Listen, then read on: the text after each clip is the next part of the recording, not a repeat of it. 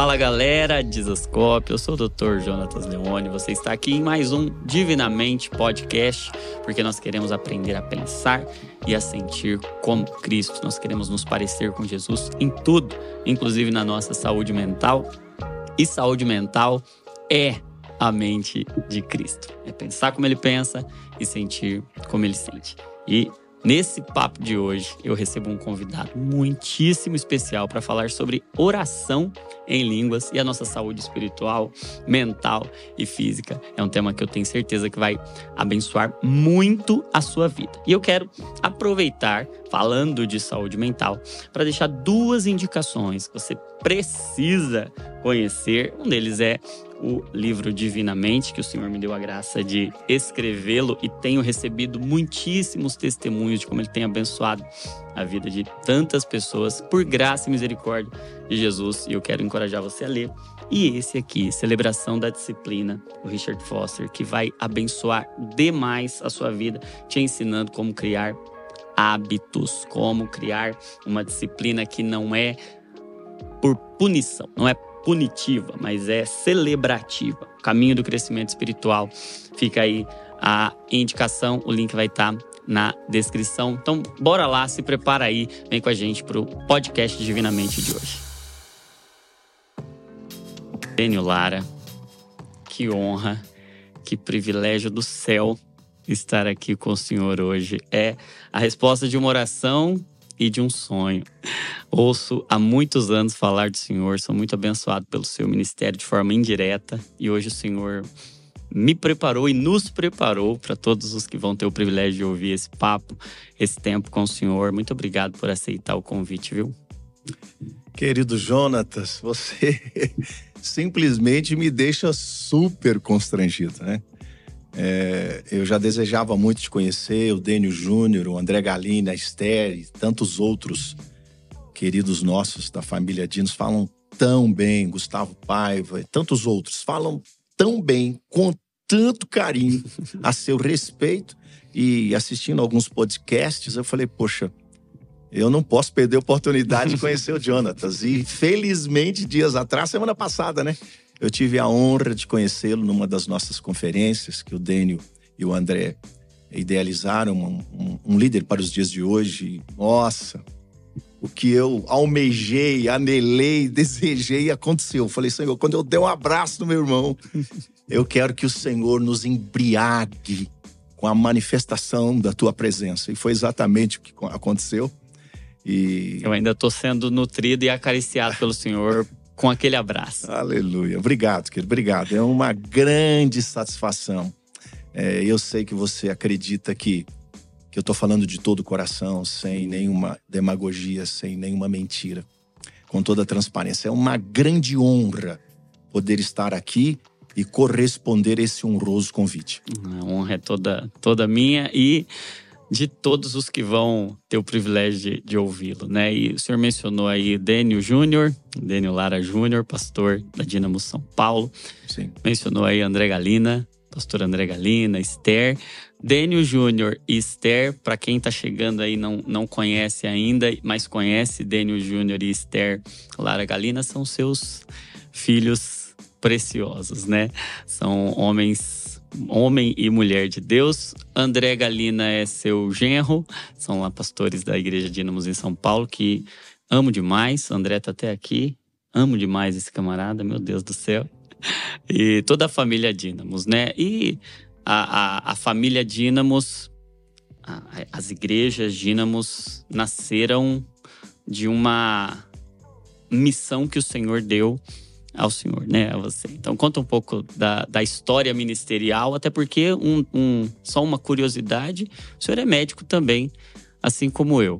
E geralmente médicos é, caminham ministérios ali muito relacionados à, à medicina e por vezes são bivocacionados e o senhor em algum momento da trajetória aí ficou e, e, e obedeceu ao chamado de Deus para viver o ministério e abdicou da, da carreira médica que é, é algo tão difícil, conhecendo o, a vida do médico.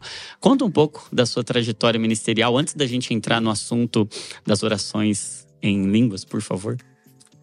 é, falando tudo isso que você falou, é, isso me remete ao glorioso, indizível, inefável, incrível dia que Jesus me, me encontrou.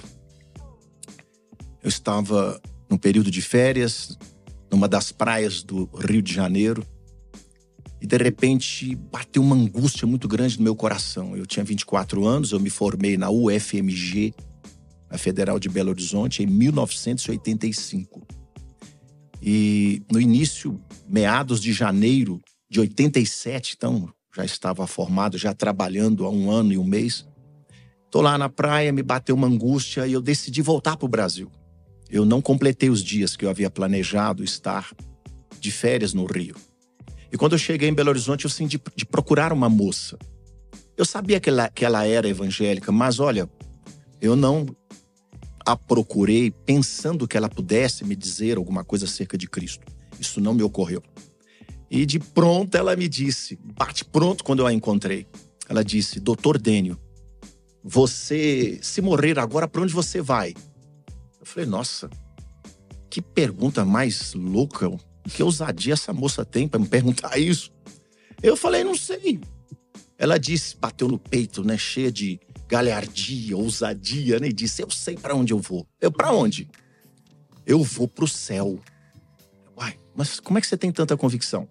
Aí ela disse: Porque o Jesus que morreu na cruz, levou sobre si os meus pecados e ressuscitou o terceiro dia, ele está sentado à destra do Pai, ressurgido dentre os mortos, corpo glorificado, há dois mil anos, mas ele está dentro de mim também. E ele quer entrar na sua vida.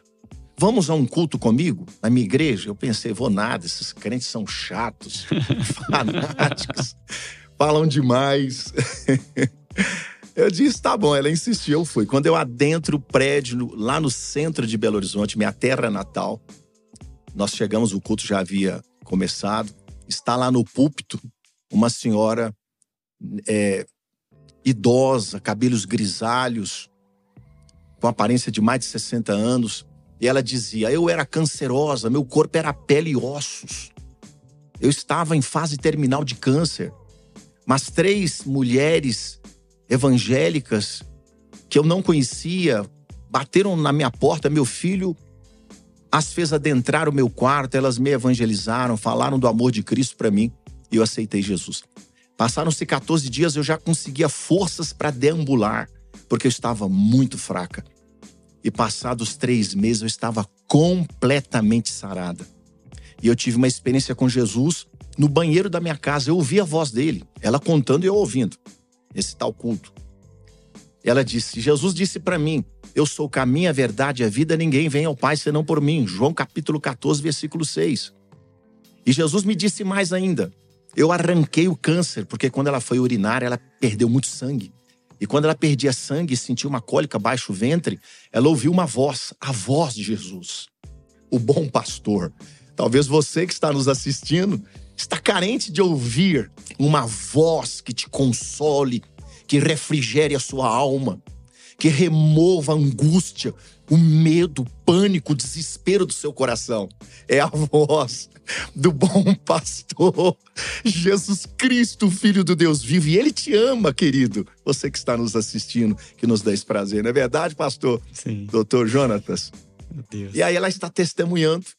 Ela terminou. Ela falou: passaram-se 14 anos, eu estou aqui. Quem gostaria de ter uma experiência com esse Jesus? Levante a sua mão. Eu levantei a minha. Aí a moça que estava do meu lado, sentada, né, que me levou pro culto, que eu nunca tinha participado de um culto cristão, ela disse: Você vai virar crente? Eu falei: Vou, por quê? Ela, ela me evangelizou e ela mesma estava duvidosa, cética, né? Parece que a dona Raimunda ouvia o questionamento dela, mas eu tenho certeza absoluta que não, que não ouvia porque muitos metros de distância estávamos do púlpito. Aí parece que a dona Raimunda ouviu, ela disse assim: Você que realmente quer entregar sua vida para Jesus, erga outra mão também. Aí eu fiquei com as duas erguidas. Aleluia. Aí ela disse: Você que realmente quer entregar sua vida para Jesus, vem à frente. Quando eu fui à frente, várias pessoas, um prédio de igreja grande, centenas de pessoas. Ela veio orando pacientemente por cada pessoa, com imposição de mãos. Quando chegou a minha vez, ela falou: me chamou de uma maneira tão afetuosa, carinhosa. Ela disse assim: Meu filho, você pode se ajoelhar diante de Jesus? Eu falei: Posso. Aí me ajoelhei. Aí ela pôs a mão sobre a minha cabeça e começou a orar por mim. Quando ela começou a orar, ela começou a falar: Aleluia! e dava risada. Eu falei: Esse povo crente é doido mesmo. aí ela disse: Aí eu abri os olhos, olhei para ela. Ela disse: Você está achando estranha a maneira pela qual eu estou orando? Eu disse: Sim. Sabe o que é? Eu tenho uma visão. Jesus me dá uma visão. Eu vejo você andando no, campo, no corredor de um hospital. Você está vestido de branco. Você está com a camisa por dentro da calça e tem um cinto branco, inclusive. Seu sapato é branco.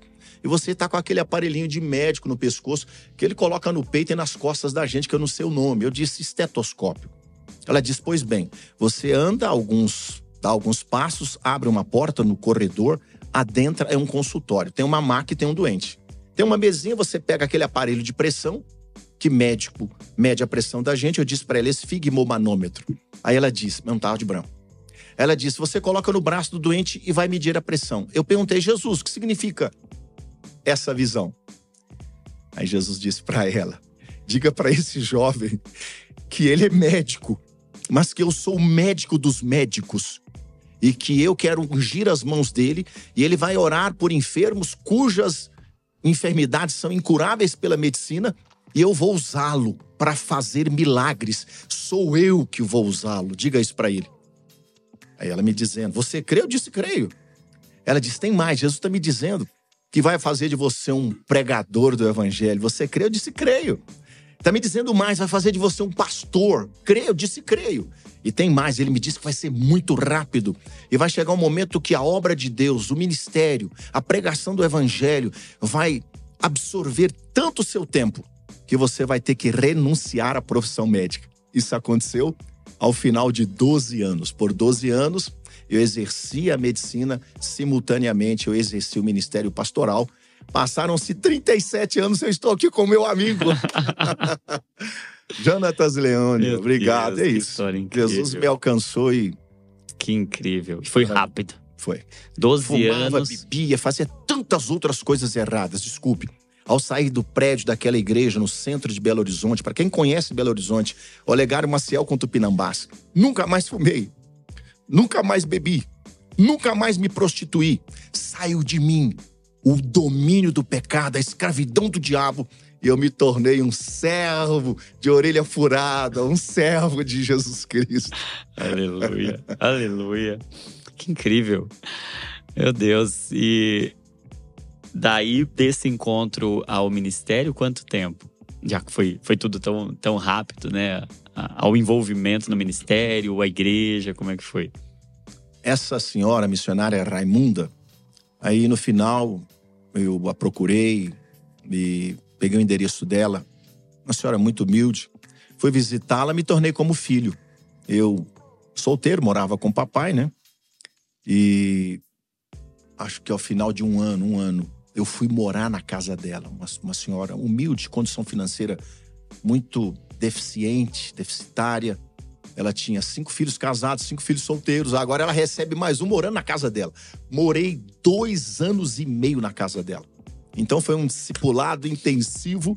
Ao final de um ano, cinco meses e meio, nove pastores representando cinco denominações diferentes derramavam óleo sobre a minha cabeça.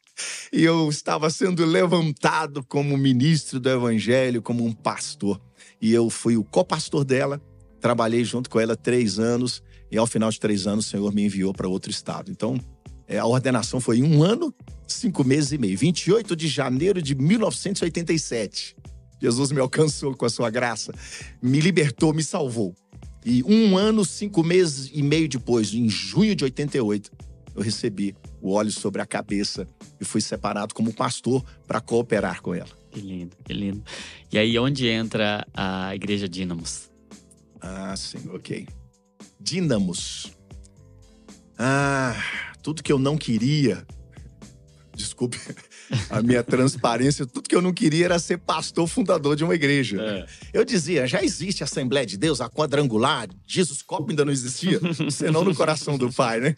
A sua denominação Agora é Jesus Cop Jesus também, Cop né? mesmo, ok. Mas era Jesus Pão da Vida lá em Ok, São ok. Bernardo do Campo. Jesus Cop. E tantas outras denominações, né, abençoadas, onde Cristo é adorado, batista, quadrangular, etc, etc. E eu falei, não, eu jamais vou fundar um ministério, jamais. Então eu saí de Belo Horizonte, fui para o estado Tocantins e me uni nas Assembleias de Deus. Fiquei lá um ano, onde eu me casei, e aí o Senhor nos trouxe para São Paulo. Estamos, ficamos em São Paulo 30 anos e agora os últimos três anos na Europa. Mas quando chegamos em São Paulo, fomos transferidos, enviados das Assembleias de Deus Madureira, da cidade de Gurupi, no estado de Tocantins, para Zona Leste, São Paulo, São Mateus, Igreja Assembleia de Deus Madureira. E o pastor que me chamou, me chamou para ser médico na igreja. Hum, Ele falou, Daniel, eu estou construindo uma grande catedral para 3 mil pessoas e eu quero montar um consultório médico. É, ele foi pregar lá em Gurupi, no congresso, né? E ele me viu falando, eu falei antes dele no congresso. Falou, você é aquele médico, eu encontrei com ele né, no, no hotel. Você é aquele médico, sou, poxa, vai lá para São Paulo, eu quero... Eu quero construir um consultório dentro do prédio da igreja e as pessoas carentes, os membros carentes, eu quero que você possa atendê-los, enfim. Não é que eu vim? Não se passaram médico- dois meses. da igreja. Isso, exatamente. E aí eu cooperei com esse pastor, fiquei nas assembleias, assembleias de Deus aqui em São Paulo por três anos.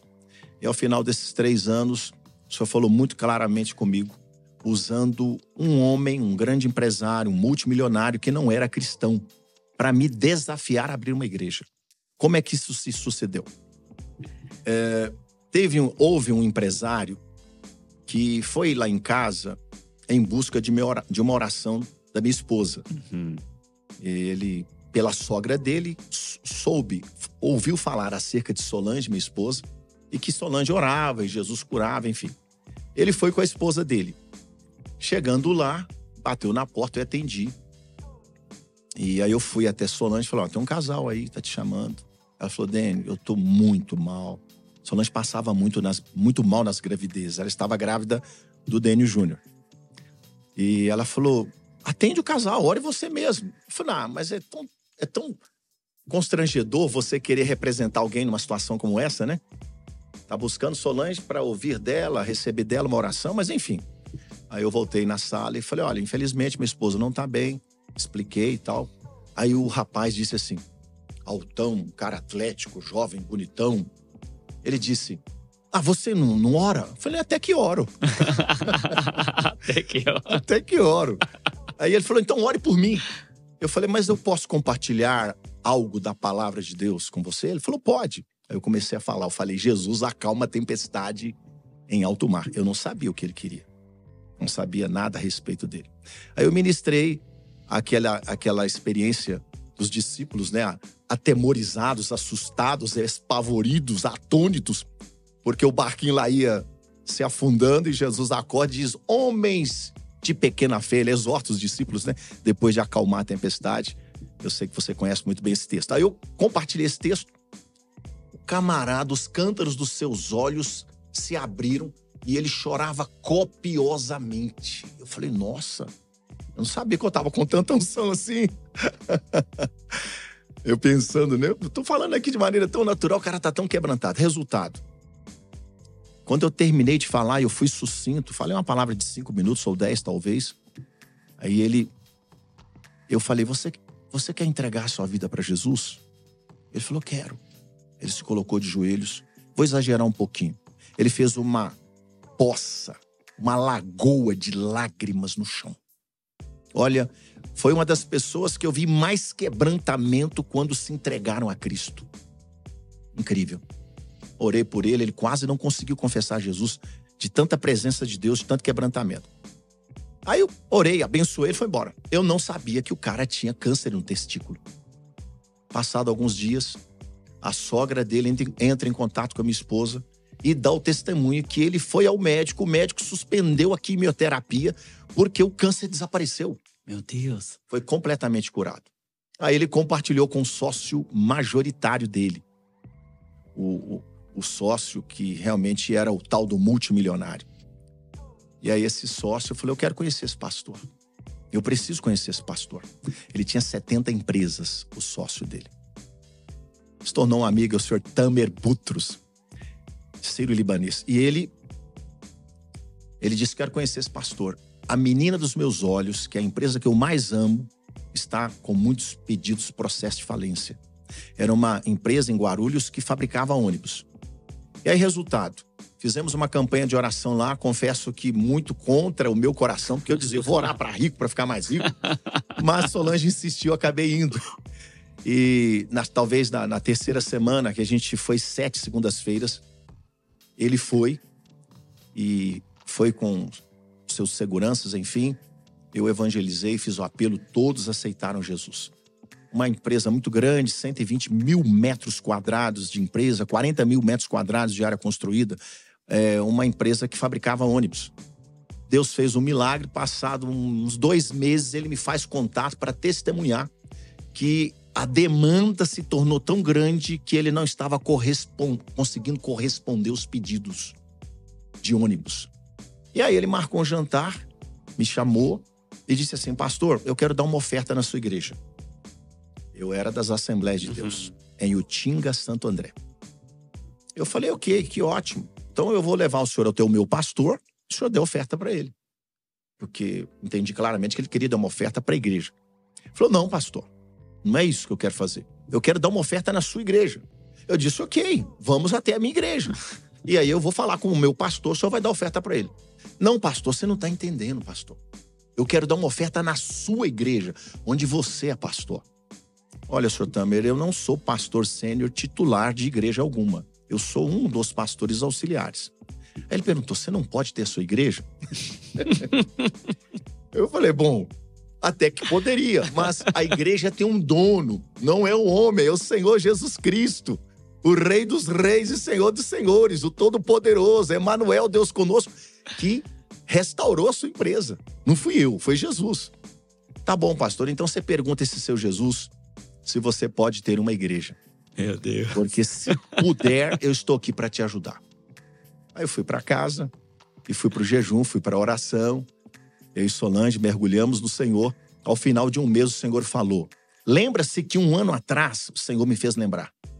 Eu usei um servo meu para te dizer que você oraria para um homem muito rico e que eu o abençoaria e que ele eu usaria para retribuir você. É esse aceite a proposta dele, porque eu tenho esse plano com você e com Solange.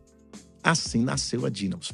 Aí eu voltei a ele, liguei para ele, eu falei, senhor Tamer, orei. Jesus disse que a sua proposta vem do coração dele. Ele, ô oh, pastor, ele falou, ô oh, pastor, que alegria, pastor.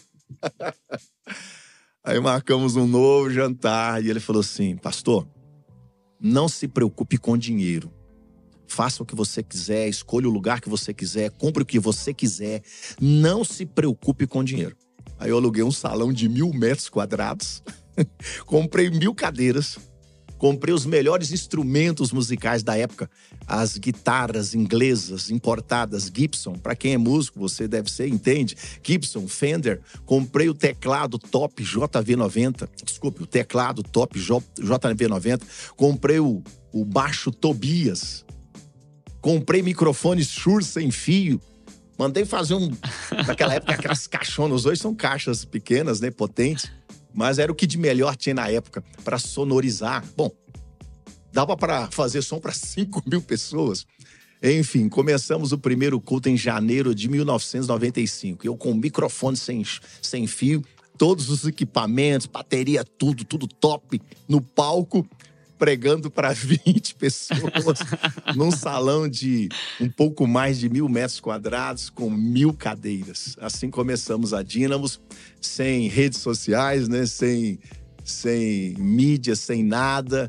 E o Senhor fez avançar a sua obra e prosperar. Eu, eu me, me rendi ao propósito dele e aqui estamos. Passaram-se 27 anos. E Dínamos vem do poder de Deus, é a palavra grega para poder, é isso? Vem, Exatamente. Vem dessa ideia. Dunamis. Vem de dunamis, é. que é, é poder. Porque a igreja de fato nasceu dentro dessa construção da manifestação do poder de Deus mesmo, né?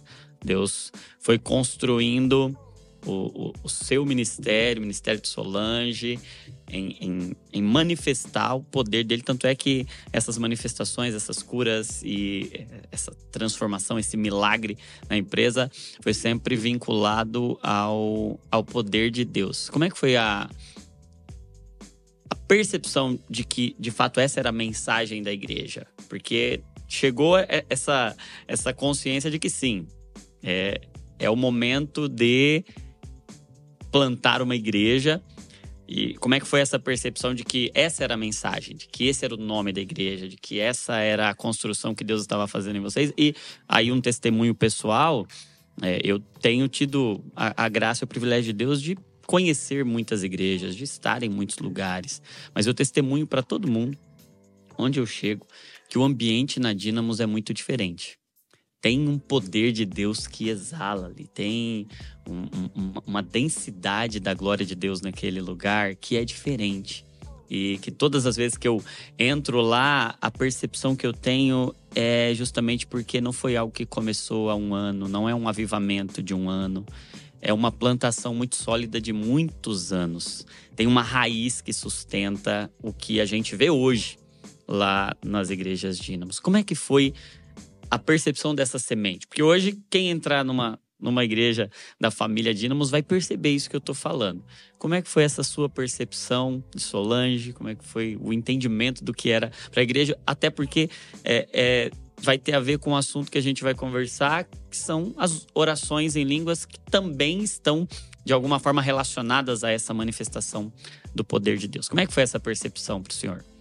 Querido amigo Jonatas, estou lendo aqui divinamente, aprendendo a pensar como Jesus pensa. Isso me remete a, em 1 Coríntios 2, verso 26, que na versão bíblica ARC, Almeida Revista e Corrigida, diz: Quem conheceu a mente do Senhor para que possa instruí-lo? Mas nós temos a mente de Cristo. A versão linguagem de hoje, mas nós temos a mente de Cristo, diz: Nós pensamos como Cristo pensa. E você que segue o pastor Jonatas Leôncio nas redes sociais, você que se alimenta desse programa tão poderoso, tão instrutivo, tão edificante, o Divinamente, você conhece o pastor Jonatas e você sabe o quanto ele é generoso. Então, é, aqui há uma extrema generosidade nas colocações dele. Mas vamos lá. Não, é, sim, é, muito sincero, muito sincero. Eu sei De é fato, é eu sou muito edificado, muito abençoado. Tive experiências e tenho sempre experiências muito profundas e testemunho para todo mundo que há, há uma, uma presença perceptível de um jeito diferente. Na Dinamos, isso é, é eu, eu, não tenho dúvidas que é algo de fato plantado há muito tempo, né? Por que dínamos, né? É. Por que dínamos? Quando Jesus falou comigo, usando a missionária Raimunda, no dia 28 de janeiro de 1987, vão ungir as suas mãos, você vai ser usado para curar os enfermos. Então, o meu coração se apeteceu desse desejo, desse anelo, dessa avidez de ver Jesus curando as pessoas, manifestando o seu poder sobre elas, libertando-as da possessão demoníaca, da opressão maligna. Então esse desejo estava dentro de mim e com certeza foi o Espírito Santo que trouxe esse desejo e o alimentou dentro de mim. Eu conheço Solange, Solange, minha esposa, é um vaso de fogo, né? é uma tocha acesa. E eu conheci Solange, me apaixonei por ela e pelo Cristo que está nela, é, que a usa assim de uma maneira sobrenatural. E, e, e, eu comecei a ler a Bíblia. Eu falei, poxa, eu já investi tanto tempo para ler livros de medicina, agora eu vou mergulhar na Bíblia. E aí eu comecei a encontrar alguns textos, tais quais Atos capítulo 1, versículo 8. Bíblia RC, mas recebereis poder ao descer sobre vós o Espírito Santo e ser-me-eis testemunhas, tanto em Jerusalém como em toda a Judéia, Samaria, até os confins da terra. Eu encontrei Marcos capítulo 16, versículos 15 a 18, RC, Bíblia RC. Ide por todo o mundo e pregai o evangelho a toda criatura. Quem crer e for batizado será salvo, mas quem não crer será condenado. E estes sinais seguirão aos que crerem. Em meu nome expulsarão os demônios, falarão novas línguas, pegarão nas serpentes. Se beberem alguma coisa mortífera, não lhes fará dano algum. Imporão as mãos sobre os enfermos e os curarão. Aí eu chego em Mateus capítulo 28, versículos 18 a 20, Jesus diz, Bíblia é RA agora. Ele diz: É-me dado todo o poder nos céus e na terra. Portanto, ide e fazei discípulos de todas as nações, batizando-os em nome do Pai, do Filho e do Espírito Santo, ensinando-os a guardar todas as coisas que eu vos tenho ordenado. Eis que eu estou convosco. Ele não disse estarei. Estou convosco todos os dias até a consumação dos séculos. Eu falei, não, peraí, Jesus, ele, ele, o nome dele é poder, é power. Eu quero experimentar esse poder. Então, veio esse desejo. Aí, quando o senhor Tamer Butros me falou, e eu orei, como testemunhei, e nós entendemos, e Solange, que devemos começar a Dínamos, eu orei e falei, Senhor, me dá um nome. E aí me veio. Nós precisamos de dar para essa igreja um nome que manifeste e expresse aponte para o poder de Jesus para salvar as pessoas, curar, libertar, para que nós possamos cumprir os textos que eu citei, né, a grande comissão. E aí me veio.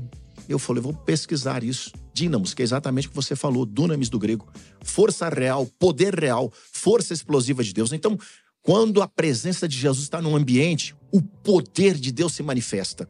Tiago capítulo 5, versículo 16 a versão ARC diz assim, ao meio da revista e corrigida: Confessai as vossas culpas uns aos outros e orais uns pelos outros para que sareis.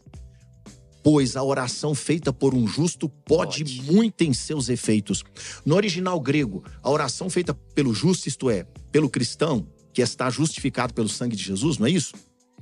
Pode muito em seus efeitos. O entendimento que se tem lá no original grego do Novo Testamento nessa expressão é: uma oração feita por um justo manifesta poder para a realização de milagres.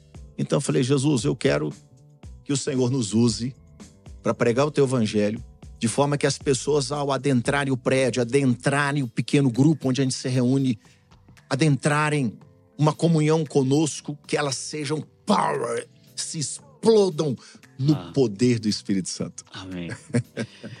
Uau! E eu tenho percebido isso, eu tenho desfrutado disso quando entro nesse ambiente. E você citou um texto que me remeteu a uma lembrança da época da faculdade também. Nós, nós dois médicos é, temos esse, esse privilégio de lidar com a, a, o limite das nossas intervenções humanas, né? E, e, talvez algumas pessoas até perguntem, né? Puxa vida, mas você, médico, você crê em milagres, você crê na intervenção poderosa do Senhor? E eu tive uma experiência com o Senhor no meu quinto ano da faculdade, 2009, em Campinas, no Hospital Mário Gatti. Eu estava no internato lá e, e eu me lembro que eu era recém convertido no sentido do meu encontro com o Senhor. Né? Eu tive meu encontro profundo com o Senhor em 2007 e em 2009 eu estava no quinto ano da faculdade, estava conversando no, no, ali na, na, sala de emergência, uma senhora chegou é, com dor no peito e aí fez lá os, os exames, fez o eletrocardiograma, os, os exames de enzimas cardíacas e constatou-se um infarto um infarto com supra desnivelamento de ST, e aí um infarto grande, precisava fazer a trombólise ali, né, usar a e eu fiquei responsável de conversar enquanto todos os trâmites eram, eram feitos ali, conversar com aquela senhora. E comecei, comecei a conversar com ela, perguntar sobre a família dela, tentando acalmá-la diante daquele, daquele momento. Ela é estável clinicamente, mas com dor. E aí foi iniciar a medicação. conversei com ela, conversei sobre é, casamentos, filhos, netos, enfim. Uma senhora relativamente jovem até. E eu me lembro que durante a, a administração da medicação, ela começou a passar mal, começou a nausear, teve uma parada cardiorrespiratória e naquele momento, todas as medidas de, de ressuscitação cardiopulmonar, enfim, adrenalina, tropina, e entuba, e choque, e ventila, enfim, to, todas aquelas medidas é, características do processo de reanimação, de ressuscitação, até que chegou um momento, já com 25 minutos que ela estava em, em parada cardíaca, todas as medidas já tinham sido feitas, o colega médico que estava coordenando a, a ação, ele disse: Ó, oh, não tem mais, não tem mais o que fazer. E, e, eu me lembro que na hora o Espírito Santo me trouxe esse, esse versículo. Aqueles que creem colocarão as mãos sobre os enfermos e eles serão curados.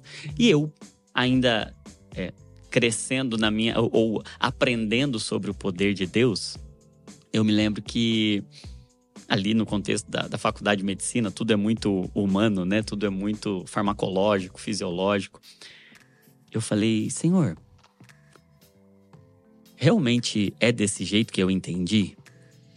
A gente coloca as mãos e o Senhor pode fazer de fato maravilhas? Se de fato é, não para minha glória, mas por essa mulher que chegou aqui cheia de sonhos, de alegria, de planos, se de fato o Senhor tem poder para isso, eu, eu queria saber se de fato eu posso orar por isso. E aí o Espírito Santo colocou no meu coração: põe a mão nela. Só que tava entre um choque e outro ali, né? E não pode encostar enquanto. Eu esperei o momento que acabou o choque, eu ali no pé dela. Não coloquei a mão na cabeça, porque eu era só um interno. Coloquei a mão na perna dela. E eu disse: no meu coração, eu nem disse em voz alta: Senhor, se de fato o Senhor pode, e o Senhor fizer isso, eu vou testemunhar para ela que foi o Senhor quem fez. E eu vou crer que o Senhor pode todas as coisas. E aí foi incrível. Eu, me arrepio até hoje quando eu lembro. Porque eu acabei de falar isso, eu me afastei dela. E o, o, o eletrocardiograma ali no monitor todo é, irregular, sem batimento cardíaco, naquele momento voltou em ritmo sinusal. Pipi, pipi. E foi um assombro na, na sala onde a gente estava. E aí um residente olhando para o outro, um médico olhando para o outro, falando: "Eu nunca vi isso, eu nunca vi". A gente já tinha, não voltou assim em fibrilação, voltou em ritmo sinusal. E foi uma experiência tão marcante para mim. Eu olhei, eu, eu não consegui ter dimensão do que estava acontecendo ali. E aí eu me lembro que, enfim, passaram-se alguns minutos, a gente foi ver as outras demandas, ela foi voltando, eu fui almoçar e eu achei que quando eu voltasse eu ia vê-la ainda entubada, enfim, foram 25 minutos de, de parada. E eu me lembro que quando eu voltei, ela já estava estubada, sentada, e eu cheguei para conversar com ela, falei assim, sabe o que aconteceu? Ela falou, não, eu sei que eu estava tomando uma medicação e eu passei mal. Eu falei, eu preciso te contar o que aconteceu. E aí contei para ela todos os detalhes. Falei, e eu orei. Porque a senhora estava morta. E Jesus te ressuscitou. E ela começou a chorar naquele, naquele momento. E ela falou: Você pode contar isso para minha família, porque a minha família não acredita em Deus. E na hora da visita eu tive a oportunidade de falar com familiares dela.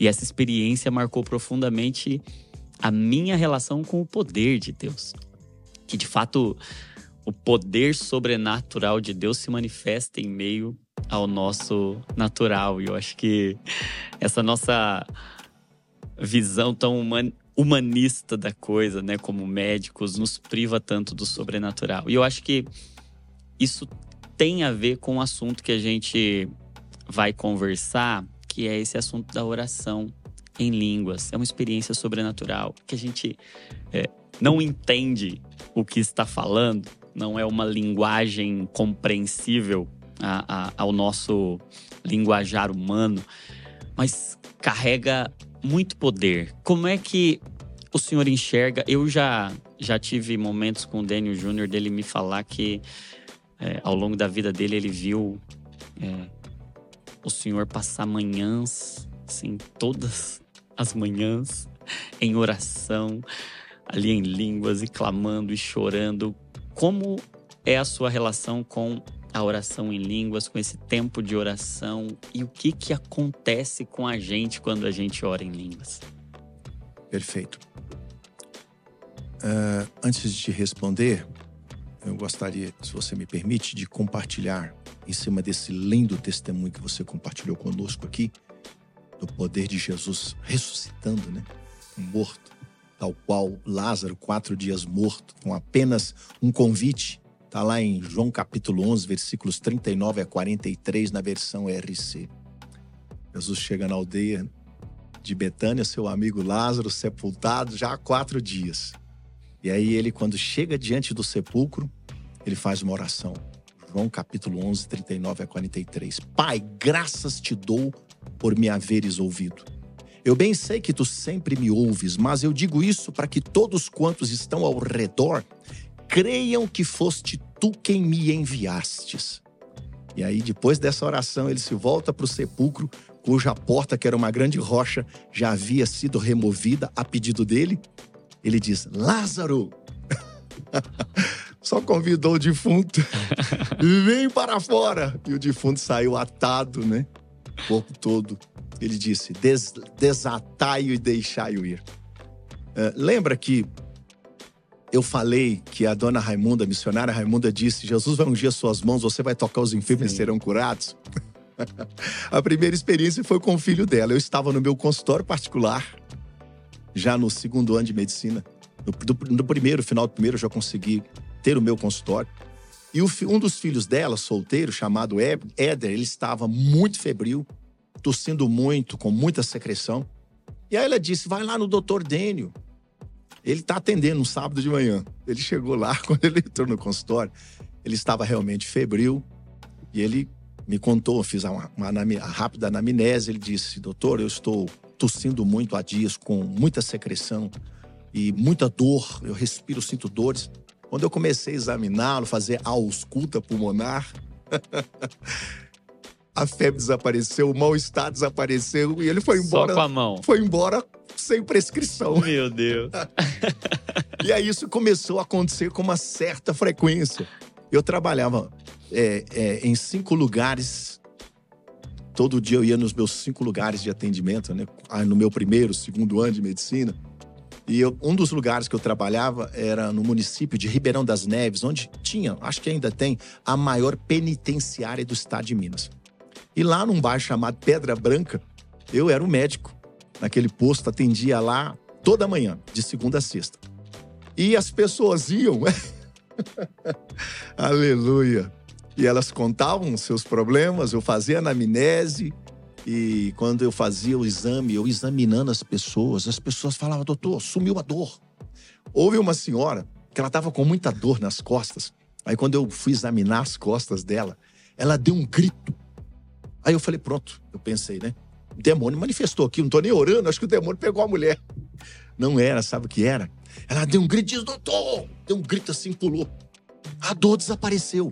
Então aquela promessa que o Senhor usou a missionária Raimunda de eu colocar as mãos, nem orar, só de nem colocar orar. a experiência que você teve. Sim. Você colocou a mão e nem orou em voz alta, porque o ambiente nem te permitia. Isso começou a acontecer com frequência. E aí, quando a, e aí de repente aconteceu uma experiência que foi mais forte ainda. Eu orei por um senhor, um japonês chamado Nishizaki, na sala da minha casa. Ele era cego. Aí ele foi embora para casa, conduzido nos braços até o carro do sobrinho dele, o Pedro. Foi embora. Aí eu fui pro culto, nessa época eu era das Assembleias de Deus. Uhum. Quando eu estou lá no culto, chega o Pedro com o tal do seu tio Nishizaki. O homem estava enxergando 100%, inclusive sem óculos. Enfim, power, dínamos, força explosiva, poder de Deus. Eu sou tão apaixonado pelo dom de línguas que, sim, as, as experiências são incontáveis. Eu vou contar uma, ou, enfim, mas agora aqui eu tô me lembrando de uma experiência com a Esther. Hum. A Esther, esposa do meu genro André Galinda, que está aqui. Privilegiada, né? Casar Sim. com o André. Sim, verdade. o privilégio é recíproco. a Esther tinha dois anos e meio. Eu tinha fraturado o tornozelo. Eu tive, segundo o colega ortopedista que me atendeu, falou: colega, você teve um desabamento de junta. Imagine. Eu fraturei o maléolo medial, o maléolo lateral, que são esses ossinhos pontudos dos nossos tornozelos. Eu, o meu pé foi 30 graus para a esquerda, rompi ligamentos, tendão, cápsula articular e fraturei a tíbia, o osso da canela, fraturei a fíbula, o osso de trás da canela e o meu pé, meu pé foi 30, uns 30, 40 graus para o lado esquerdo. Quando eu chego no atendimento, o ortopedista, o colega disse: Colega, olha, você não deu sorte, não. É cirúrgico, vou pôr seu pé no lugar, pino, imobilização. Você vai ficar três meses imobilizado. Daqui seis meses, nove, talvez um ano, você consiga andar. Mas você vai ficar com sequela, com limitação de movimentos. Aí ele falou: vou pôr seu pé no lugar, você vai para casa. Isso era uma sexta-feira. Na segunda, você vê se você quer operar comigo ou com outro colega, fica a seu critério. Fui para casa, imobilizado, ele pôs meu pé no lugar. Aí, no domingo, eu recebo uma visita de alguns irmãos, amigos, na segunda. E eu morava no sobrado. Aí eu estou lá batendo papo, eu, eu de cama, né? Acamado, com o pé para cima. Estou lá batendo papo. Nós ainda não estávamos, ninguém tinha orado por mim ainda. Ah, vou orar pelo pastor, para ele ser Não, já era pastor ordenado.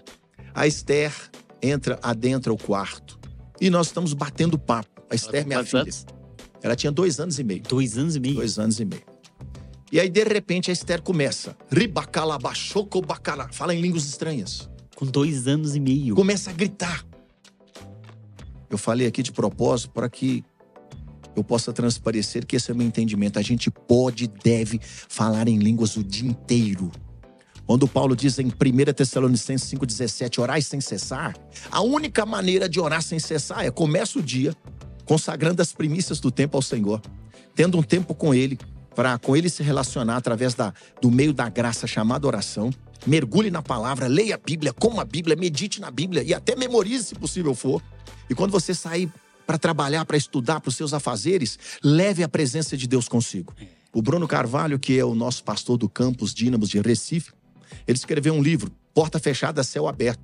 Na página 100 ele escreveu, célebre essa frase. Se é dele, não sei, mas que é boa é, ele escreveu lá. Quando você descobre que o secreto com Deus é o melhor lugar, quer fazer dele todo lugar.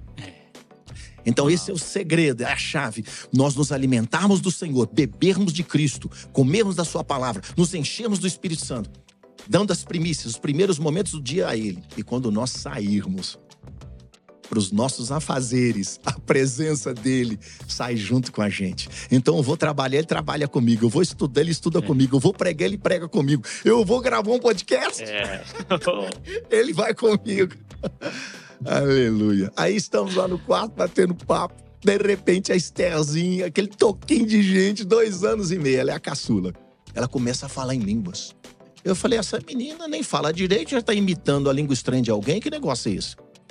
Mas, em meio às línguas, ela gritava, chorava e mesclava com risadas. E começou a pular, rodar e dançar. Todo mundo ficou atônito, perplexo, estupefato, espavorido, assombrado, embasbacado. Desculpe a minha ênfase. e todo mundo voltou a olhar para ela ela estava sendo, ela estava sendo batizada, ela tinha sido batizada com Espírito Santo e com fogo, cuja evidência física é o falar em línguas. Pastor, Dênio, quer dizer que só é batizado quem fala em línguas? Não sei, mas uma coisa eu posso dizer, eu só posso testemunhar que eu orei por alguém como os apóstolos que impunham as mãos e a pessoa é batizada se ela fala em línguas.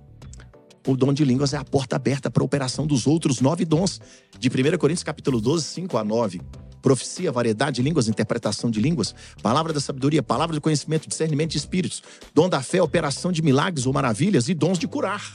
A porta aberta para a operação, para o fluir, para o operar dos dons do Espírito Santo é o batismo com o Espírito Santo, cujo batizador é Jesus Cristo. Mateus 11, Mateus 3:11, desculpe. João Batista disse: Eu em verdade vos batizo com água para o arrependimento, mas aquele que vem após mim, o qual eu não sou digno de desatar as suas sandálias. Ele vos batizará com Espírito Santo e com fogo. Oh, aleluia! A Estézinha estava sendo batizada. Aí nesse fogo todo, ela vem no meu pé que estava imobilizado com uma tala. Ela começa a bater a mãozinha dela no meu tornozelo, coberto, né, pela tala, e dizia assim: Cura, Jesus. Cura. Cura o pé do meu pai. Cura, Jesus. Cura. Cura o pé do meu pai. Voltei no colega, doutor Roberto, na zona Itaquera, em Itaquera, no Hospital Central de Itaquera, na quarta-feira. O acidente foi na sexta. Rapaz, ele resolveu fazer um novo raio-x para ver como é que estava. Ele ficou encabulado, porque ele disse: em condições normais de temperatura e pressão, é impossível que os ossos voltem aos seus devidos lugares, porque houve um desabamento. Eu teria que te operar ou outro colega e colocar pino aí. Mas está tudo no lugar. Vamos fazer o seguinte, Dani, vamos fazer um teste. Eu vou tirar a imobilização, você, você se escora em mim e você vai pôr a planta dos pés, a planta desse pé esquerdo no chão. Não põe peso, não põe carga. Só de colocar o pé no chão, se de novo a junta não desabar, como foi no acidente, é, eu vou te livrar da cirurgia, como você está dizendo, porque eu disse para ele: o meu Jesus me curou. Contei para ele a experiência da Esther. Ele fez o teste, não desabou. Ele disse: ainda vou manter imobilização. Aí eu voltei com, com 14 dias, aí com 20 ele removeu a imobilização, me deixou voltar dirigindo. Meu carro não era automático tinha embreagem. Com 34 eu voltei a andar, com 48 eu voltei a correr, com 60, aleluia, eu voltei a pular na ponta do pé. Sequela zero. Meu Deus. Então, poder dínamos usando uma criança. Força explosiva de Deus. Sim. E, e, o senhor mencionou até alguns, alguns textos bíblicos falando dos dons. E existem até algumas é, discussões teológicas com relação ao, ao dom de línguas, né? E eu queria saber do senhor, que é um estudioso nesse, nesse tema. Todos podem falar em línguas? E uma segunda pergunta é: o que, que acontece? Quais são os efeitos da oração em línguas por quem está orando? Paulo disse em 1 Coríntios capítulo 14, versículo 2, na versão RC, o seguinte: Porque o que fala em língua estranha não fala aos homens, senão a Deus. E ninguém o entende, porque em espírito fala de mistérios. A linguagem em línguas estranhas é a linguagem do Espírito Santo. Então, quando nós falamos, falamos em línguas, nós estamos falando diretamente com Deus e não com os homens.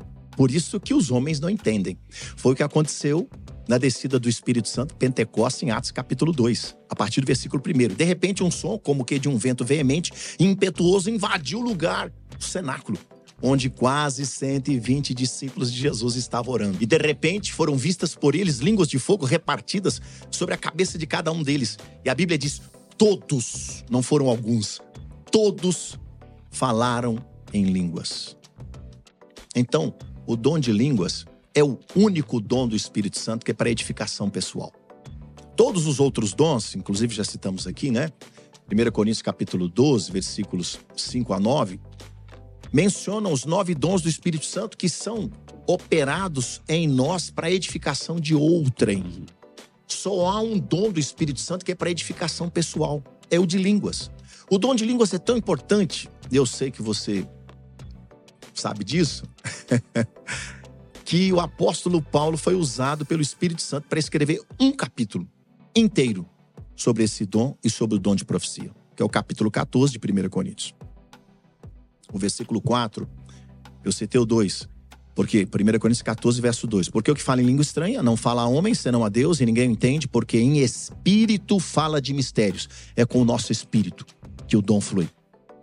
E nós usamos os órgãos da fala para exteriorizar o dom através da fala. O verso 4 diz assim: O que fala em língua estranha edifica-se a si mesmo, mas o que profetiza edifica a igreja. O dom de línguas é o dom que o Espírito Santo deu para nós, para nossa edificação pessoal. A palavra edificação no original grego é oikodomeu, aqui. É a mesma palavra de edificação em Judas capítulo 1, versículo 20 que é a mesma palavra de edificação em Mateus capítulo 7, versículo 24. Vamos lá. 1 Coríntios capítulo 14, versículo 4 diz: O que fala em língua estranha edifica-se a si mesmo, mas o que profetiza edifica a igreja. O que fala em língua estranha no original grego do Novo Testamento é oikodomeu. Em Judas 1:20 diz: a versão RC que eu estou, OK? Mas vós, amados, edificando-vos sobre a vossa fé santíssima, orando no Espírito Santo. A palavra edificando-os aqui, no original grego, também é oikodomeu. Já vou traduzir o que significa oikodomeu. Mateus capítulo 7, versículo 24, Jesus disse: O homem que edifica sua casa sobre a rocha, ele é o quê? Prudente. A palavra edificar a casa sobre a rocha trata-se de aquele que ouve a palavra de Cristo e põe em prática. Esse é o homem sábio que edifica sobre a rocha, que é Cristo. Ele é a rocha. Cristo é a pedra angular. É a pedra que os construtores rejeitaram. Ele é a cabeça da igreja, o salvador do corpo, e não importa o problema que você esteja atravessando. Se é uma doença, receba dínamos e seja curado querido que está assistindo, querida. Se é uma aflição na alma, receba o impacto, dínamos do Espírito. E todo jugo pesado, sobrecarregado que tem dominado a sua alma, seja agora esvaído, expulso, e receba o jugo de Jesus que é suave, e o seu fardo que é leve se é uma restauração conjugal, se o seu casamento vai de mal a pior, bancarrota, e parece que a solução é o divórcio, o dínamos do Espírito Santo está ao seu dispor. Eu libero sobre você o dínamos, a força explosiva do Espírito Santo para restaurar o teu casamento. Se é problema com os filhos, restaurar os teus filhos. Receba o impacto, dínamos do Espírito Santo, em nome do Senhor Jesus, e tenha a tua bênção, a tua vitória.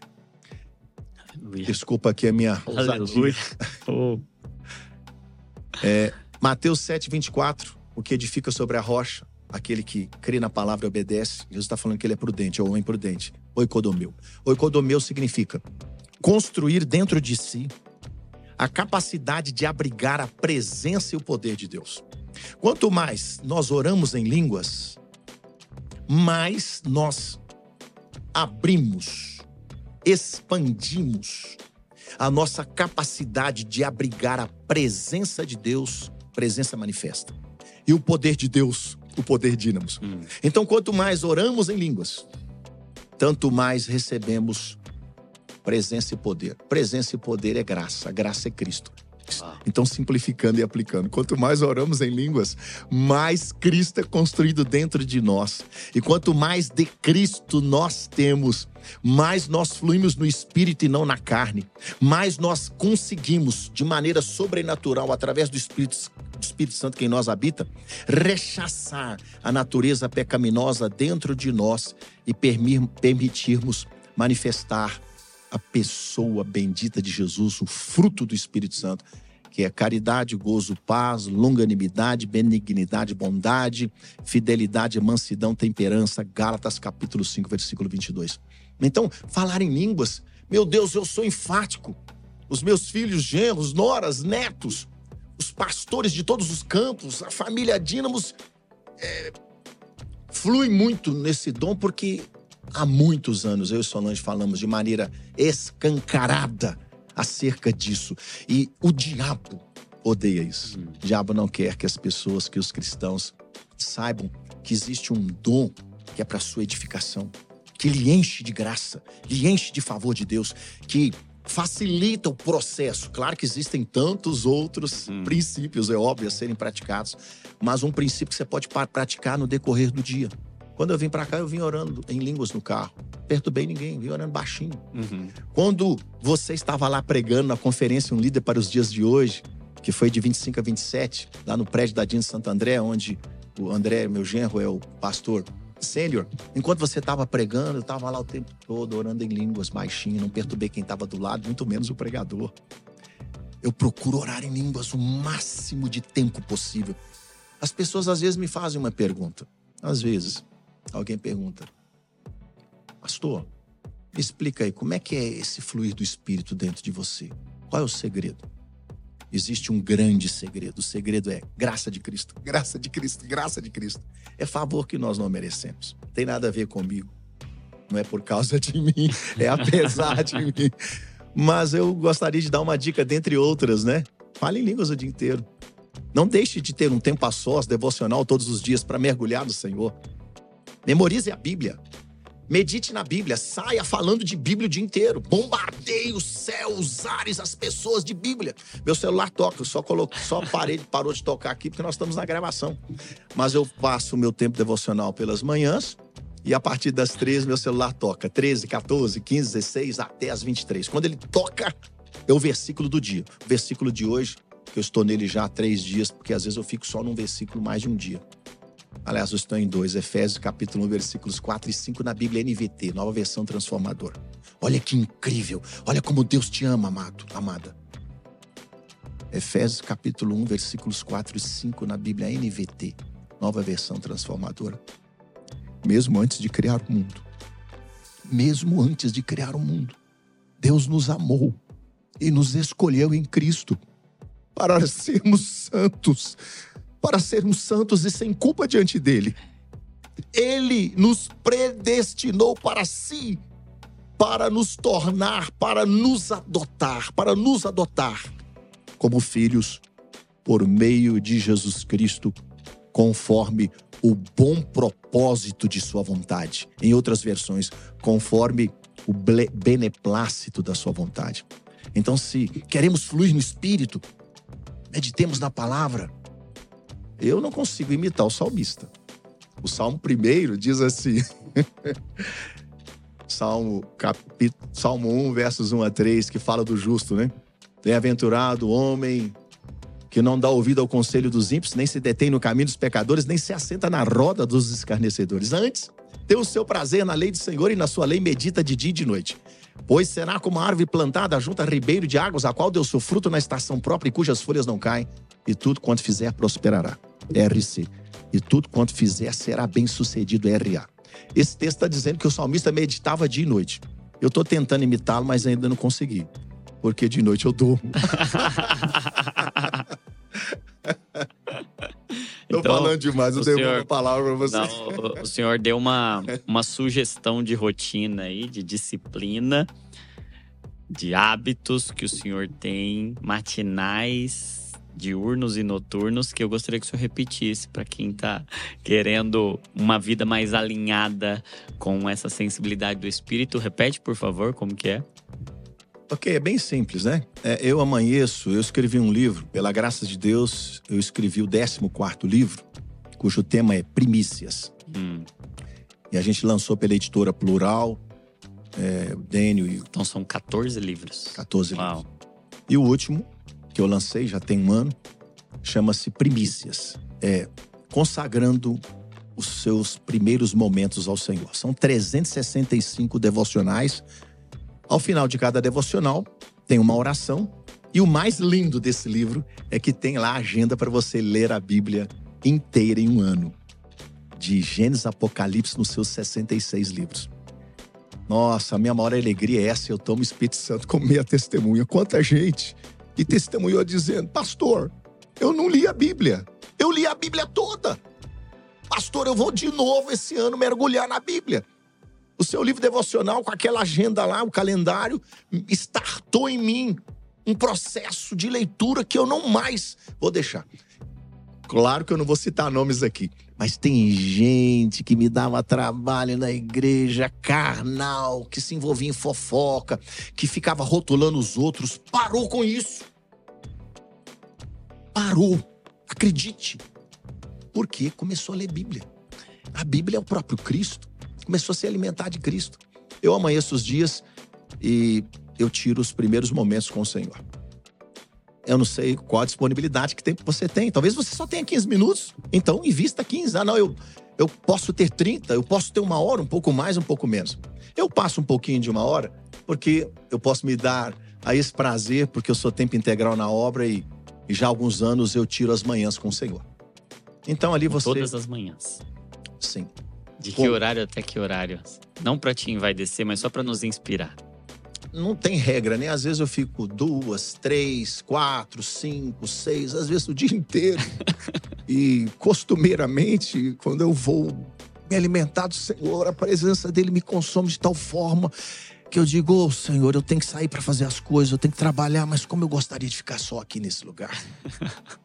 Isso me remete ao Salmo 37, verso 4, que nas versões RC, RA e linguagem de hoje dizem assim, respectivamente: Deleita-te também no Senhor, e ele te considerará, ele te concederá o que deseja o teu coração.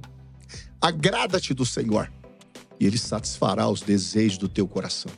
Que a tua felicidade esteja no Senhor. Ele lhe dará o que você deseja. Pastor, você está dizendo que Deus vai me dar o que, o que eu desejo? Sim e não. não porque Ele não vai satisfazer nossos desejos carnais. Sim, porque se a gente se enche dele, Ele vai construir os seus desejos em nosso coração. E aí o que nós desejamos é a vontade dele, aí ele cumpre. É. então eu procuro consagrar as primícias. Eu começo o dia com o Senhor. Muito bom. Melhor comer dele do que comer pão material. É. Nem só de pão viverá o homem, né? Mas de toda a palavra que sai da boca de Deus. Aí depois desse tempo devocional, eu saio para os meus afazeres. Nesse tempo devocional, óbvio, leitura bíblica, leitura de algum livro bom, o próprio pastor Jonatas aqui com seus livros, adquira, leia. E é, eu me exercito a, ler, a orar em línguas o dia inteiro. O dia inteiro. E de hora em hora o meu celular toca. E eu cito o versículo do dia. Posso estar com quem quer que seja, não importa o ambiente. Claro, um ou outro ambiente não dá para você falar. Eu falo o versículo, pastor, o que é isso? Aí eu faço uma rápida exegese, dou uma mastigada. Quem é que não gosta da palavra, né? Todos gostam. A palavra de Deus é vida. E, e sem dúvida alguma, acho talvez o mais importante de tudo, que eu diria, o nosso coração tem que estar nele. Provérbios capítulo 23, versículo 26 diz, na versão RC: Dá-me, filho meu, o teu coração, e os teus olhos observem os meus caminhos.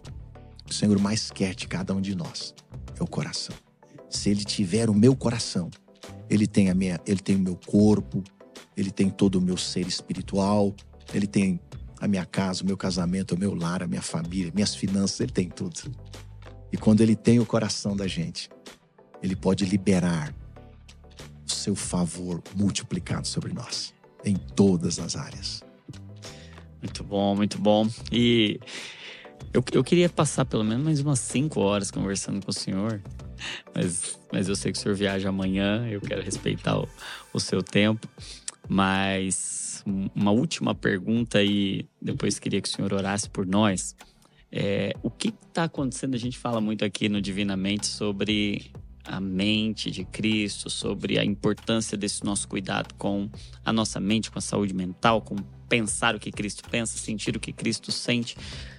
Neste momento da oração em línguas, quais são as as implicações mentais a partir do que o senhor tem de experiência, a partir do que o senhor é, percebe, tanto nos seus momentos quanto teologicamente nas escrituras, o que, que isso faz na nossa mente? O que, que acontece com os nossos pensamentos, com os nossos sentimentos, para que mais uma vez nós sejamos encorajados a essa? Faz bem para nossa saúde mental, vai nos ajudar emocionalmente, vai nos ajudar na nossa mente. O que está acontecendo lá, pastor?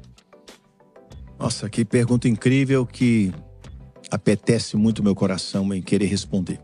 Vamos lá. Eu estou aprendendo, né? Estou aprendendo, sou um eterno aprendiz, mas aquilo que a gente já tem entendimento claro, que o Senhor já construiu dentro de nós, eu posso dizer o seguinte: primeiro, eu vou fazer uso da própria ciência.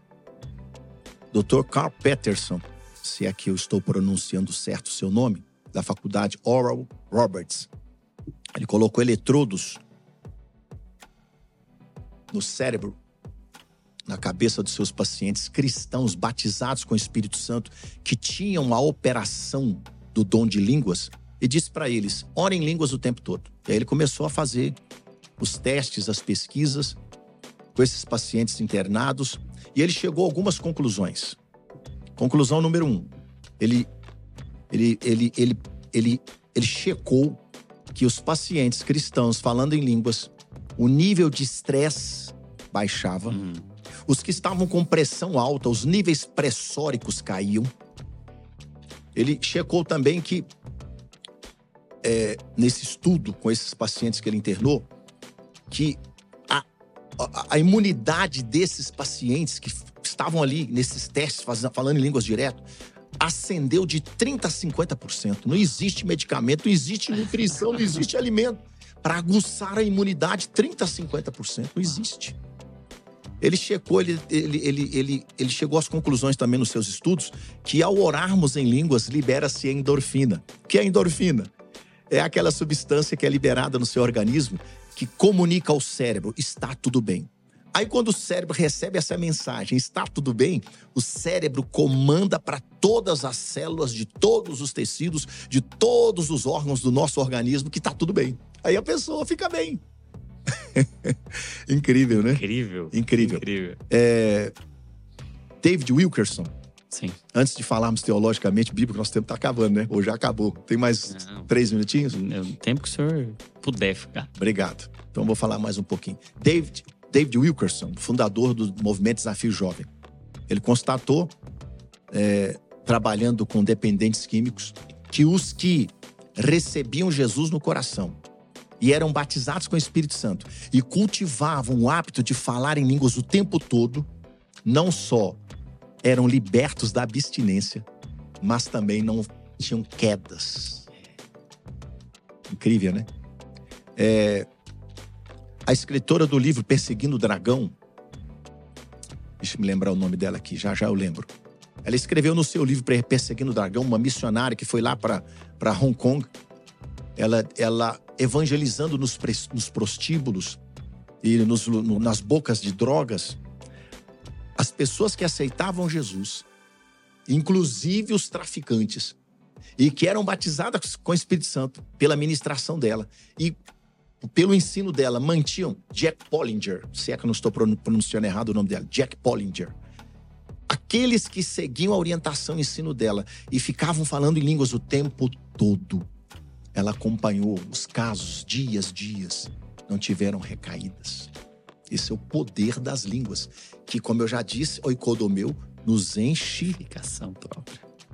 a edificação própria nos enchendo da presença manifesta de Deus e do seu poder dínamos. Agora, indo um pouco para a Bíblia. É, eu, eu procuro orar em línguas o dia inteiro. Então, falando pessoalmente, eu começo a ficar ansioso com alguma coisa, eu começo a orar em línguas, ansiedade. Cadê? Esqueço. Alguma coisa está me perturbando. Ah, eu espero que eu não escandalize. Mas eu estou procurando uma vaga de estacionamento. Nosso pai, ah, papai, é um paizinho de intimidade. Ele nos criou para sermos íntimos dele. Eu entro no esta- num, shopping, tá super lotado. Aí eu começo a orar em línguas. Racalabatio, comaracala. Ó, na minha frente surgiu uma vaga. incrível, incrível, incrível, incrível. Eu tive um acidente, bati a cabeça, o carro capotou lá em Tocantins. Quando eu desci do carro, estávamos eu, Solange, Gustavo e Aline, que são os nossos dois filhos mais velhos, e, e a mãe na fé de Solange, que já dorme no Senhor. Ninguém teve nada. Só eu tive uma concussão cerebral. Eu perdi a memória. Não me pergunte como, não sei explicar. Solange, a Divina, a mãe na fé dela, o Gustavo, que tinha três anos, e a Aline, que tinha sete. Me viram o tempo todo falando em línguas. Fomos socorridos. Passou uma caminhonete, foi numa estrada de chão. Quando eu cheguei na casa do meu sogro, a hora que eu coloquei os pés no chão, na porta da casa do meu sogro, Solange, os filhos e a divina, mãe na fé dela, etc., que eu fiquei falando línguas o tempo todo. Eu fui tomado em línguas estranhas. O próprio Espírito me usando para falar em línguas, intercedendo por mim, para liberar dínamos em mim, poder para me curar. Quando eu pus os pés, olha, do acidente, do local do acidente até a casa do meu sogro, em Gurupi, Tocantins, deve ter levado uma hora. Quando eu pus os pés, eu recobrei 100% da minha memória. Eu tenho uma cicatrizinha aqui, que eu- o carro deu PT. Não houve uma peça do carro que não amassasse. O carro virou de cabeça para baixo, foi metros, depois ele voltou. Paramos à beirada de um abismo. É, esse é o poder das línguas. Quando eu olho para a Bíblia, quando Paulo disse em 2 Timóteo, capítulo 1, e eu encerro aqui, versículos 6 e 7, na versão RC, Paulo disse assim: Por isso, Paulo falando com Timóteo, e agora o Senhor falando com cada um de nós que somos seus filhos. Timóteo, filho na fé de Paulo. Por esse motivo, te lembro. Parece que eu estou vendo Paulo falando para Timóteo. A gente tem que ler Bíblia e ir lá, né? Perceber, sentir a cena, entrar no ambiente, né? Eu procuro fazer isso. Por esse motivo, Paulo falando com Timóteo, 2 Timóteo, capítulo 1, versículos 6 e 7. E aí eu lhe devolvo a palavra. Por esse motivo, te lembro que despertes o dom de Deus que há em ti, pela imposição das minhas mãos. Porque Deus não nos deu espírito de temor, mas de fortaleza, amor e moderação. Agora eu vou na RA. 2 Timóteo capítulo 1, versículos 6 e 7. Por essa razão te admoesto que reavives. Na RC está de, despertes, na RA está reavives. Reavives o dom de Deus que há em ti pela imposição de minhas mãos. Porque Deus não nos deu espírito de poder, Deus não nos deu, desculpe, espírito de covardia, RA, mas de poder, amor e moderação. Que eu, eu pesquisei esse texto e eu cheguei à seguinte conclusão. Eu sei que há controvérsias, mas particularmente a minha opinião é a seguinte. Paulo está falando aqui do dom de línguas. Vamos lá, vou fazer uma rápida exegese aqui. Vou ficar na RA. Por essa razão, Timóteo, te lembro que reavives o dom que há em ti. Qual é o único dom que nós podemos manifestá-lo em todo tempo, toda hora que quisermos? É o de línguas. Porque os outros dons do Espírito Santo, nós dependemos do Espírito Santo fluir ele em nós. Só o de línguas que eu falo a hora que eu quero. Então, reavives, está no imperativo. Reavives o dom. Dom aqui, no original grego, é carisma e não dorea. Dorea trata-se do Espírito Santo como um dom que foi dado. O Espírito Santo é um dom, um presente que Deus colocou em nós, a pessoa dele. Agora, aqui não é Doréia. Aqui é carisma. Carisma vem daí carismático. Despertes o carisma que há em ti. Despertes algo do Espírito Santo que há em você. E aí, o que é esse algo que eu entendo que Paulo está dizendo? É o dom de línguas. Vamos lá. Por essa razão, te lembro que despertes o dom que há em ti pela imposição de minhas mãos. Bíblia Bíblia, desculpem, explica Bíblia. Lá em Atos capítulo 19, versículos 1 a 6, Paulo chegou em Éfeso, tinha lá quase 12 discípulos que não sabiam da doutrina do Espírito. Paulo colocou as mãos sobre eles e eles foram cheios do Espírito Santo. Diz o texto de Atos 19, 1 a 6. Falaram em línguas e profetizaram. Ora, se lá em Éfeso Paulo pôs as mãos e os doze discípulos receberam o dom do Espírito Santo e falaram em línguas, Será que aquele não está falando a mesma coisa? E aí o verso 7, para encerrar, diz assim: Porque Deus não nos deu espírito de temor, RC. Deus não nos deu espírito de covardia, RA. Mas no original grego a melhor tradução é: Deus não nos deu espírito de medo, mas de poder, no original é dínamos. Amor, no original é ágape. E moderação, no original é sofronismos. Então, quanto mais nós falamos em línguas, mais nós recebemos a ativação do espírito de poder, de amor e moderação, poder dínamos. Mais dínamos nós recebemos. Mais amor, que é o ágape, o amor paternal. E mais moderação, que no grego é sofronismos. E o que é sofronismos? Aí eu fecho. Mente saudável. Ah. Meu Deus. Sofronismos, mente sã. Mente saudável. Exatamente. Uau. Eu estou impactado. Estou com o coração queimando. Tenho certeza que quem nos ouve também está.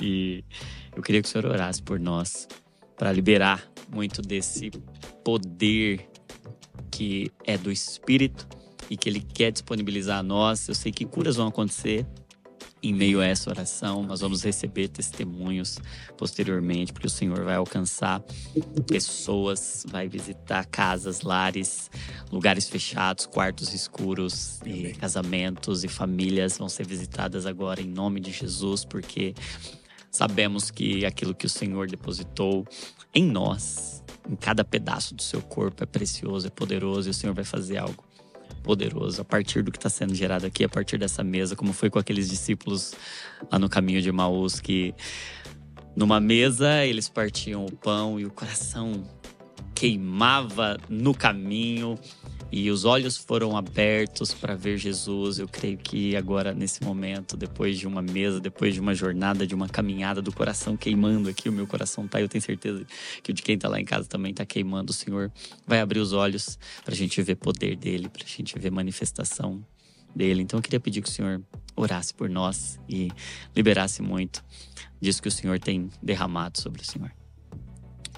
Obrigado, Pai. Obrigado, Senhor, pelo privilégio de estar aqui com o meu amigo. Obrigado porque eu fui trazido pelos meus filhos, pelo André, pelo Richard, pelo Gustavo, para fazer parte dessa mesa tão preciosa, onde no Divinamente o Senhor é a primeira pessoa, o Senhor é o principal. As primícias são tuas, Jesus. São tuas, papai, são tuas, Espírito Santo. Eu oro, Senhor, te entregando cada um dos amados que nos assistem, cada um daqueles que terão acesso a essa gravação, cada um daqueles que, Senhor, abrirão os seus olhos para assistir esse vídeo, estenderão os seus ouvidos para ouvir o que nós temos compartilhado aqui acerca do Senhor, do teu reino. Obrigado, Pai, que o Senhor levantou o pastor Jonatas Leônio como essa voz profética, como esse homem de Deus na nossa nação, para fazer ecoar o Evangelho de Cristo nos quatro cantos da nossa nação e do mundo inteiro. Alcança cada vida, Senhor. Alcança cada coração, Senhor. Alcança cada família, Pai. Oh, Senhor, e ministra ministra o teu bálsamo, o teu refrigério, o teu gozo, a tua paz, Jesus, em cada coração. Senhor, Senhor, Senhor, aqueles que estão carregando um jugo pesado e sobrecarregado de medo, de ansiedade, de pavor, de tristeza, de desespero, de pânico. Remove, Jesus com a tua mão poderosa, remove, Senhor, todo o peso de cada vida e libera, Jesus, o teu jugo que é suave. E o teu fardo que é leve em cada mente, em cada coração, pois o Senhor fez um grande convite, que foi o teu primeiro convite público a todas as pessoas, de Mateus 11, 28 a 30. Vinde a mim, todos vós. O Senhor está falando com você, ouça. Vinde a mim todos vós que estáis cansados e oprimidos, e eu vos aliviarei. Tomai sobre vós o meu jugo e aprendei de mim que sou manso e humilde de coração, e tereis descanso para as vossas almas, porque o meu jugo é suave, o meu fardo é leve. À medida que você, querido, querida, à medida que você que está aí assistindo essa gravação, este podcast, medida que você recebe essa ministração, receba junto o poder dínamos do Espírito Santo, do alto da sua cabeça, planta dos seus pés, te curando, te libertando, te restaurando, produzindo vida e vida em abundância no seu corpo, na sua alma, no seu espírito. Se você está aí passando por uma dificuldade financeira, eu declaro pelo poder dínamos do Espírito Santo, em nome do Senhor Jesus, uma porta aberta que vai prover todas as suas necessidades abundantemente em glória. Se você está precisando de uma restauração conjugal, receba o dínamos do Espírito Santo na sua família e tenha esta restauração.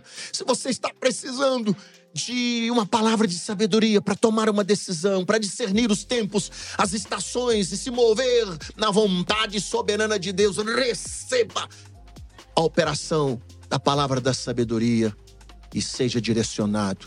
Eu te abençoo com toda sorte de bênçãos em Cristo Jesus, com salvação, cura, libertação e prosperidade em nome do Senhor Jesus. Amém. Meu amigo. Amém muito obrigado, muito obrigado. Agradeço, pastor. Muito obrigado. Obrigado, estou muito abençoado, coração queimando, certo que o Senhor fará, já está fazendo, fez agora, está fazendo e fará. Nós receberemos muitos testemunhos do que foi gerado aqui nessa mesa. Obrigado pelo carinho, por ter vindo.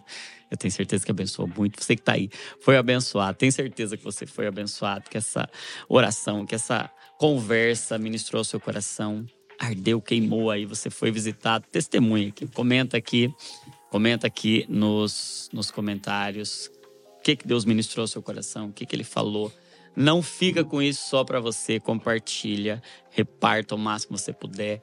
Ore, ore sem cessar. Tome posse de cada uma dessas palavras. Desenvolva o seu homem interior. Seja fortalecido, edificado no seu homem interior. Quero Antes de encerrar, eu quero te fazer alguns convites. O primeiro deles é para a conferência, ó, novidade, hein? Conferência Divinamente, dia 16 de março, em São Bernardo do Campo, na Igreja Aliança da Paz, das 10 da manhã às 8 da noite. Vai ser incrível. Vou estar tá eu lá, a Val vai estar tá lá, Val Gonçalves, Douglas Gonçalves, André Galina, Esther Galina, Pastor Diogo Dantas, Cauane Leite, Maíra Nogueira, do Cristãos que Meditam.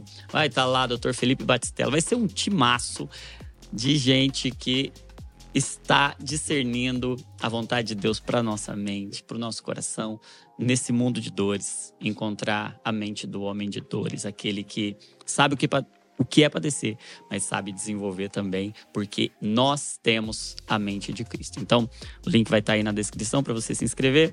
Não esquece, celebração da disciplina, para você criar a disciplina da oração também, da oração em línguas e Divinamente vai estar aí também. Deixa o um comentário, se inscreve no canal se você ainda não é inscrito, ativa as, as notificações, enfim, faz tudo que você já sabe que você tem que fazer, porque você já sabe como é que funciona o YouTube, tá bom? Deus abençoe você. Até o próximo Divinamente Podcast. Não se esqueça que toda emoção é um convite para oração. Porque saúde mental é pensar o que Cristo pensa, sentir o que Cristo sente, porque nós somos cópias de Jesus. Deus abençoe você. Até o próximo Divinamente. Meu pastor, que honra. Obrigado. Eu que agradeço.